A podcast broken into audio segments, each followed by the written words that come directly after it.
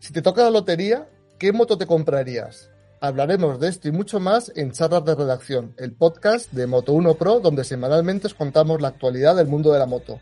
Hoy estamos Hilde, Josep y yo mismo, Juan. ¿Qué tal, chicos? Hola, hola, feliz invierno.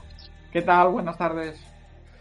Pues buenas tardes a todos. Hoy hablaremos de nuestras motos soñadas, del, futuro de la publicidad, de motos campeonas de Ducati o de los scooters de tres ruedas. Arrancamos.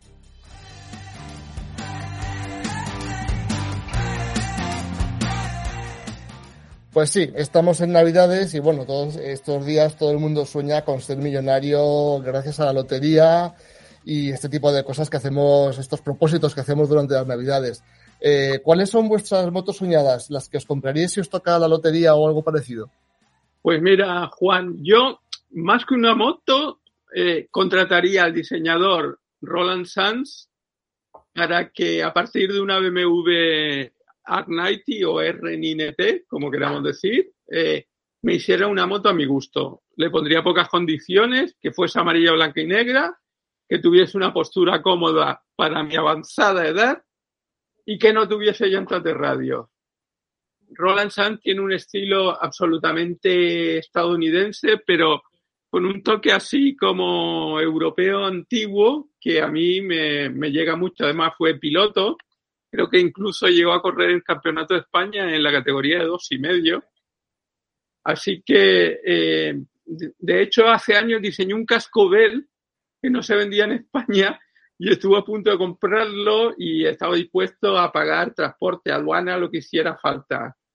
Eh, hace poco ha hecho una, una trail a partir de una KTM 790 que le, la, ha llamado una Urban Assault, que me encanta y eso que yo no soy como, como tanto Josep como tú sabéis, no soy muy trailero.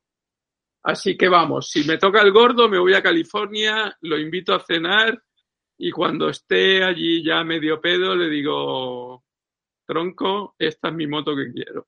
Josep, tú no eres muy jugón, pero seguro que si pillases un cachito de, premio gordo, ¿qué harías? Bueno, yo, a ver, como es, yo creo que es muy conocida cuál es mi moto soñada, la Honda NR 7,5. Hay gente que la critica porque dice, no, hombre, pero hay motos que corren más, hay motos que... Esa moto hay que recordar que, apareció en el año 92, hace 30 años, y, todavía hoy nadie ha hecho una moto tan avanzada tecnológicamente como era, como era esa, ¿no? Con un motor V4 con pistones ovales, lleva 32 válvulas, lleva piezas que, en ese momento fueron unas, una revelación y que todavía ahora pues hay motos que no, que no han alcanzado, motos de serie, motos muy exclusivas que no tienen ese nivel y no la tendría para usarla. A lo mejor la arrancaría de vez en cuando y tal por curiosidad, pero sería, para mí es como una escultura eh, mecánica, ¿no? Es, una maravilla tecnológica. Lo que pasa que lo que os comentaba antes de, grabar, yo no sé si es por la edad o qué, pero más que una moto soñada, a mí lo que me gustaría, si me tocara la lotería o la primitiva, que yo soy más de primitiva que de lotería de Navidad, eh, es un garaje, macho, un garaje soñado. Y lo curioso es que en ese garaje soñado, pues sí, me gustaría tener una Honda NR medio, me gustaría tener una Suzuki RGV 2,5, que es una deportiva dos tiempos como una moto de gran premio eh, que no es tan complicado de encontrar. Estos días hemos publicado algunas noticias de subastas donde hay alguna de ellas en Estados Unidos y en otros sitios. Y luego habría motos que, que ahora tengo. O sea, yo mi T-Max es que mm, si me tocara la lotería no lo vendería, lo seguiría teniendo y lo seguiría usando. Mi Honda VCR 800 del año 2000, que bueno, ya no tiene etiqueta y poco a poco me van a ir impidiendo usarla, pues aprovecharía para restaurarla y dejarla perfecta y me sigue pareciendo una moto estupenda, ¿no? Entonces, eh, por eso, que yo si me tocara la lotería, lo que tendría más que una moto concreta, que ya he dicho cuál es, la NR7 y medio, yo tendría un garaje con unas cuantas motos y a lo mejor ya me hago mayor y tendría, mm, añoro alguna de las motos que ya tuve, ¿no? La Yamaha SRX 600, por ejemplo, pues a lo mejor me gustaría también tener una restaurada. Pero eso, Juan, a ti te pasa. Seguro que si a ti te toca la lotería, tú no te desharías de tu Africa Twin. No, no, por supuesto que no, pero sí es verdad que lo que primero haría sería buscarme un, local, un local para poder tener mis motos, como tú dices, un garaje. Y luego pero tú tienes un garaje estupendo en casa. Ya, pero cerca del mar, porque ya puestos a pedir estamos hablando de sueños y mi sueño es irme cerca del mar y un sitio donde tengamos unas carreteras estupendas, libre de tráfico y con, y con curvas agradables. Tú te quieres montar un garaje en Almería. En Almería, por supuesto. Entonces ahí tendría mi Africa Twin, mi elevador, mis herramientas y siempre he tenido muchísimas ganas de haberme comprado un, un boxer antiguo. Aquí me uno un poco a la idea de irle sobre todo una, una GS de las, de las, de, las primeras o, bueno, de, aquella época más o menos, de los finales de los 80, primeros, de los primeros 90, y rehacerla, y rehacerla entera. Y esa sería una, pero luego tendría pues varias más. Puestos a soñar, siempre he soñado con tener una Harley, siempre he soñado con tener alguna Triumph un poquito más rollo Bonneville, un poco así Scrambler, también me gustaría. No sé, tendría varias, desde luego. Y por supuesto, alguna moto de trial que las he abandonado y me encantaría tenerlas.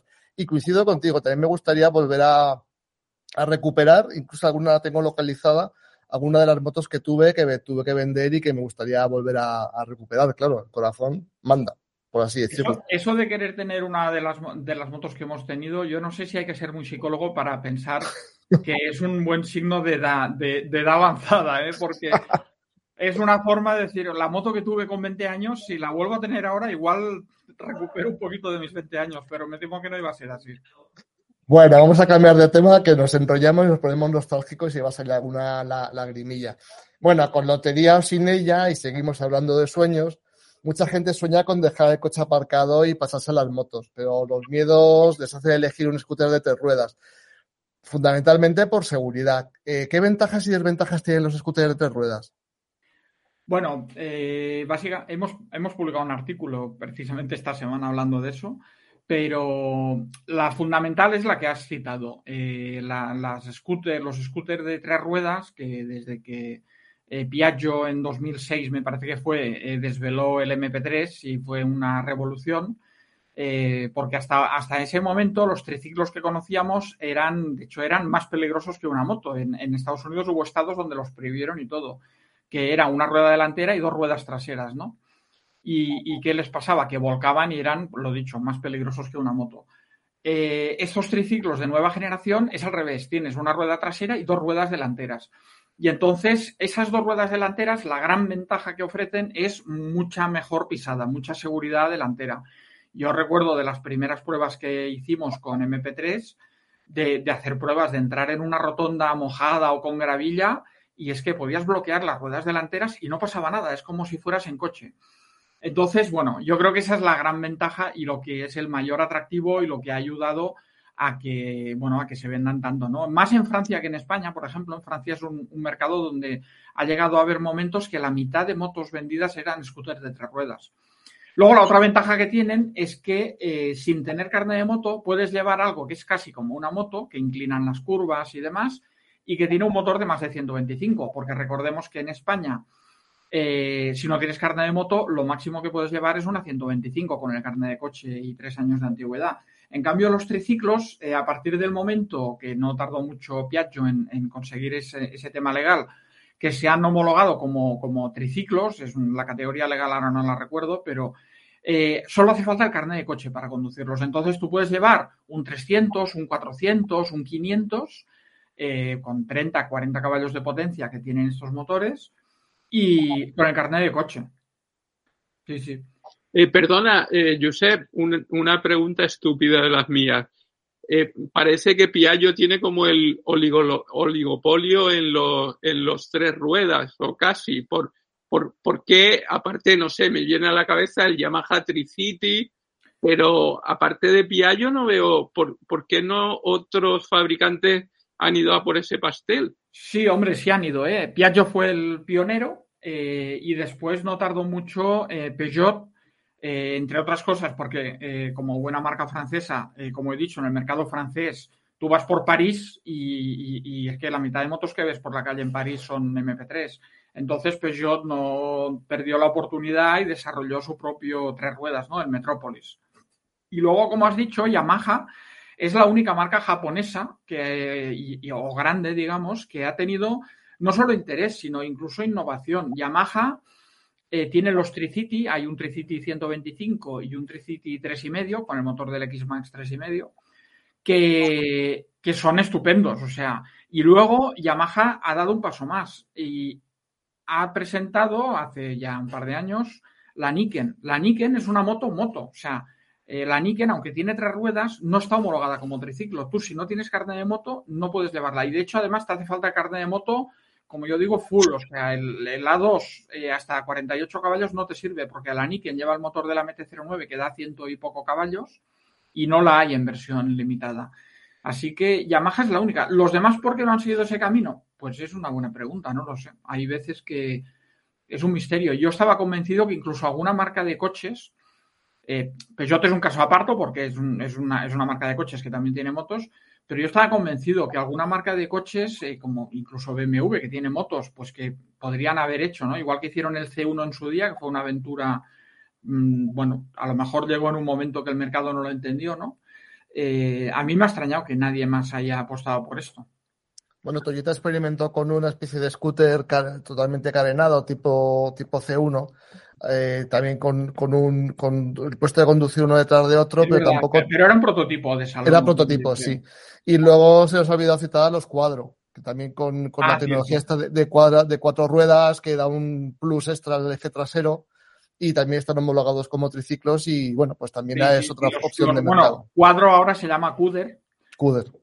Y los hay de tres y de cuatro ruedas. Como tú has contado, hay, hay triciclos que son un poco más, digamos, equivalentes a los MP3 o al Tricity 300, pero hay, hay cuatro ruedas, que es otro salto, ¿no? También, que llevas sobre cuatro ruedas, pero inclinando en las curvas como con dos ruedas. Y estamos a la espera de ver si Kinko, por fin, esos prototipos que tenía, los, los sí, cierto, cierto. El CV3 se llama, es el Kimco con el motor 550 de su scooter y sí está confirmado ¿eh? que, después de presentar un prototipo y hacernos esperar un par de años, eh, en Italia, no sé si es en Italia o en Francia, ya se está comercializando y en España dudo mucho que tarden, tarden muchos meses en dar la noticia de que también lo venden aquí de que llegarán. Bueno, y vamos a seguir soñando, porque estamos en el, en el, fin, el fin este de año que siempre nos, nos permitimos el lujo de, de, soñar, ¿no? De hacer, hacer propósitos de año nuevo. Eh, seguro que si alguno ha estado viendo las motos soñadas que hemos puesto aquí encima de la mesa, eh, se habrá dado cuenta que faltarían algunas muy importantes. Por ejemplo, una, una Ducati Panigale v, 4 seguro que es una moto soñada eh, para muchos. ¿Qué os parecen los, las ediciones especiales que lanzan de las ganadoras de Superbikes y, y réplicas de MotoGP?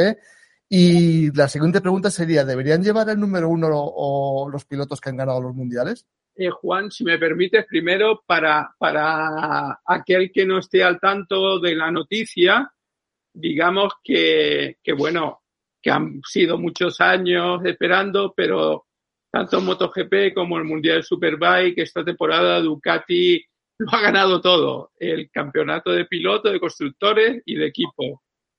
Y por ello ha, ha hecho una serie limitada de la Ducati Panigale V4S, una réplica Peco Bagnaia y una réplica Álvaro Bautista.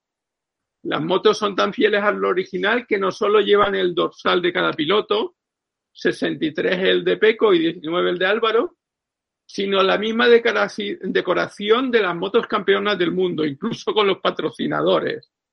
Solo habrá 260 unidades de cada una de ellas en honor a 1926, que fue, que eso yo no lo sabía, lo tengo que confesar, el año de fundación de, de Ducati y cada, cada moto valdrá pelada 63.000 euros.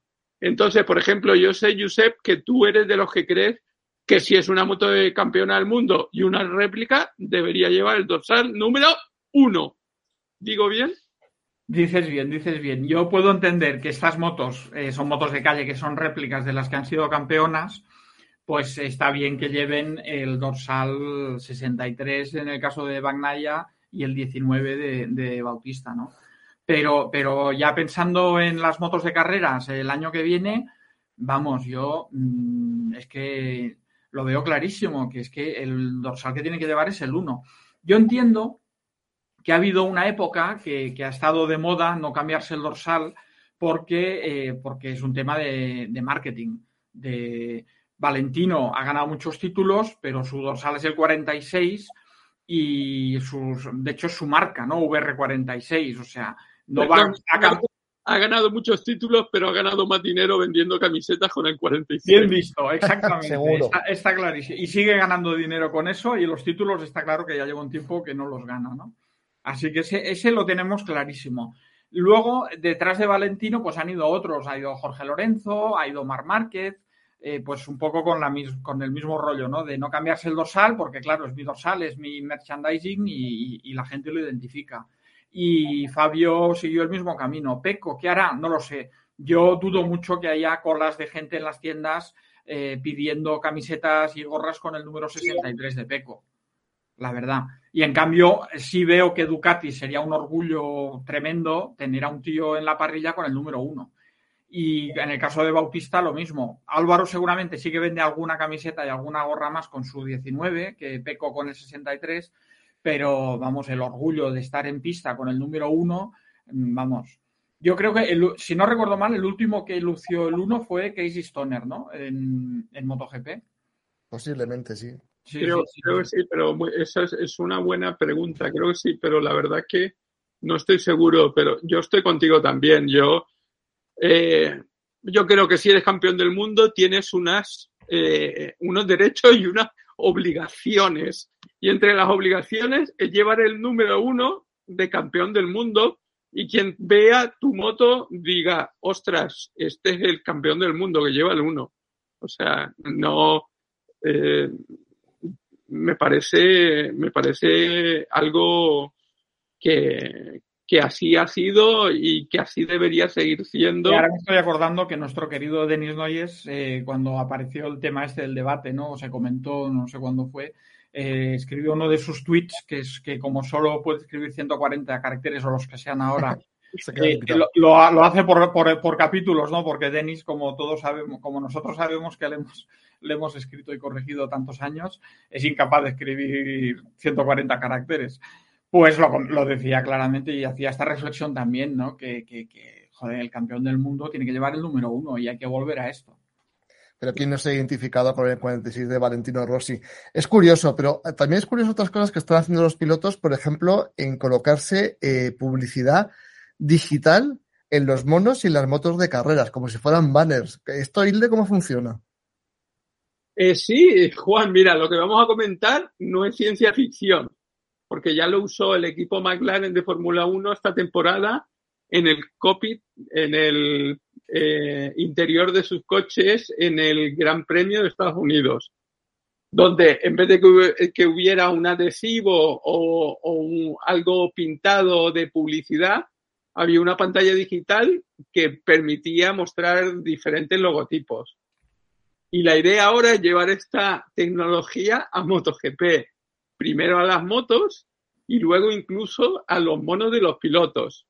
Porque a un piloto de Fórmula 1 solo se le ve el casco y las manos, pero a uno de moto se le ve todo. Imaginaros eh, que se pudiera llevar una especie de pantalla digital flexible, que creo que tecnológicamente ya es posible, que ocupara buena parte de la espalda o en la pierna, que mientras está sacando el piloto la pierna para ayudar a girar y frenar la moto, pues que ponga una bebida energética o, una marca de ordenadores o lo que sea, ¿no? Me acuerdo. Está bien, está bien, porque incluso en según qué parte del circuito podría mostrar diferentes publicidades, ¿no? Eso. Claro, claro, efectivamente. Y, podrías tener, eh, pues, no sé, eh, Gibi, que Lucho Chequinelo lo utiliza mucho pues Gibi, que tiene 40.000 accesorios, 40.000 productos, pues podrías poner en una vuelta un casco Gibi, en otra vuelta una maleta, y, así ad eternum, ¿no? Me acuerdo que cuando en 1982 vi la película Blade Runner, quedé fascinado, eh, ¿os acordáis de aquellos murales que se veían de publicidad en los edificios? Y pues bueno, estamos ya casi sobrepasando aquello. Madre mía, llegaremos a la publicidad contextual y según vaya pasando por el circuito aparecerán unos banners u otros en el mono del piloto. No sé, creo que me estoy haciendo mayor. Voy a volver a mi, a mi garaje de Almería a restaurar motos clásicas. Bueno, y para acabar nuestro podcast de hoy, eh, ¿cuál es el consejo de la semana, Josep? Bueno, eh, creo que va a ser un serial esto de los cuidados en invierno con la conducción y demás eh, en moto. Eh, así que, voy a seguir un poco con esto, ¿no? Porque además han llegado algunas consultas y comentarios sobre esto y que demos más consejos y demás. Hoy el consejo es muy fácil.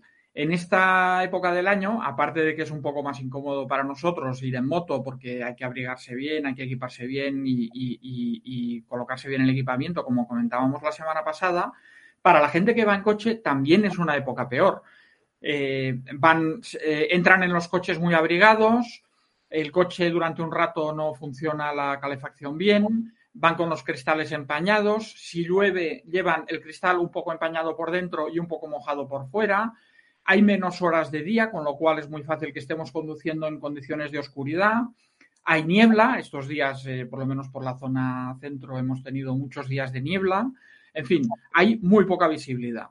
Y como hay poca visibilidad, pues el dicho típico cuando que hemos oído tantas veces cuando hemos tenido un susto en moto de no te he visto, ya sabemos que muchas veces la realidad es que no nos han mirado, no es que no nos hayan visto. Pero hay que reconocer que ahora en invierno, con tanta oscuridad, eh, cristales empañados, lluvia, niebla, etcétera, es posible que efectivamente no nos hayan visto, ¿no? ¿Qué es el, ¿Cuál es el consejo? Pues eh, aparte de tener más prudencia, eh, avisar siempre con mucha antelación todo lo que vayamos a hacer asegurarse que las luces de nuestra moto están funcionando bien, llevarlas puestas, por supuesto, si tenemos interruptor de luces, porque ya las motos modernas las activan directamente. Y luego llevar un dedo en la bocina y, o sea, yo siempre voy con la mano izquierda, con un dedo en la bocina y un dedo en las, en las ráfagas, en las largas. Y ante la duda de que un coche que tengo por delante que está haciendo alguna maniobra sospechosa y tal, le doy largas y le doy un toquecito de bocina para asegurarme de que me ha visto eh, y de que me ha mirado y de que me ha visto, que son las dos cosas. Hoy se me ha pillado niebla bajando por la carretera a Madrid y, volviendo, de, eh, volviendo de Madrid también había niebla. Cuando hay niebla, ¿hay algún, alguna manera de, hacernos ver mejor? Bueno, eh, en algunas motos es posible montar faros antiniebla delanteros, pero tienes que asegurarte que están homologados para esa moto, porque si no, luego en la ITV puedes tener guerra, ¿no? Y si no, el, truco, que hay veces que no te queda otra si la niebla es realmente cerrada, porque también aquí hay que decir que hay mucha gente eh, no ha vivido nieblas cerradas y en cuanto ven un poquito de niebla encienden los, los antinieblas y lo que hacen es molestar al resto del tráfico por, deslumbrando. Pero en moto, como no tenemos antiniebla trasero, el truco es pisar ligeramente el pedal de freno trasero o la maneta izquierda en un scooter para que, bueno, tiene un recorrido que eh, si lo accionas un poquito se enciende la luz de freno, pero no llegas a frenar, porque si no estarías gastando las pastillas, ¿no? Pues ese es el truco, usar un poquito la, bombilla del piloto trasero de, freno como un poco de antiniebla, ¿no? Bueno, estamos ya terminando el podcast de hoy y estamos en la, en la semana de, de las Navidades y bueno, desde todo el equipo de Moto 1 Pro y yo personalmente pues quería felicitar un poco las fiestas y las navidades para todos nuestros seguidores. Pues sí, feliz, feliz Navidad y mucha salud para todos en, en, lo que resta de año, que es poco, y para el próximo año y lo que vengan. Felices fiestas. Bueno, recordad que podéis escribirnos a redacción moto1pro.com con todas vuestras dudas y consultas o dejarlos en los comentarios de vuestras redes eh, sociales o, de las herramientas de, podcasting que utilicéis para escuchar nuestros comentarios y sobre todo en la de Evox, que es la principal. Hasta la semana que viene, que paséis unas buenas y felices Navidades y esperamos veros la próxima semana.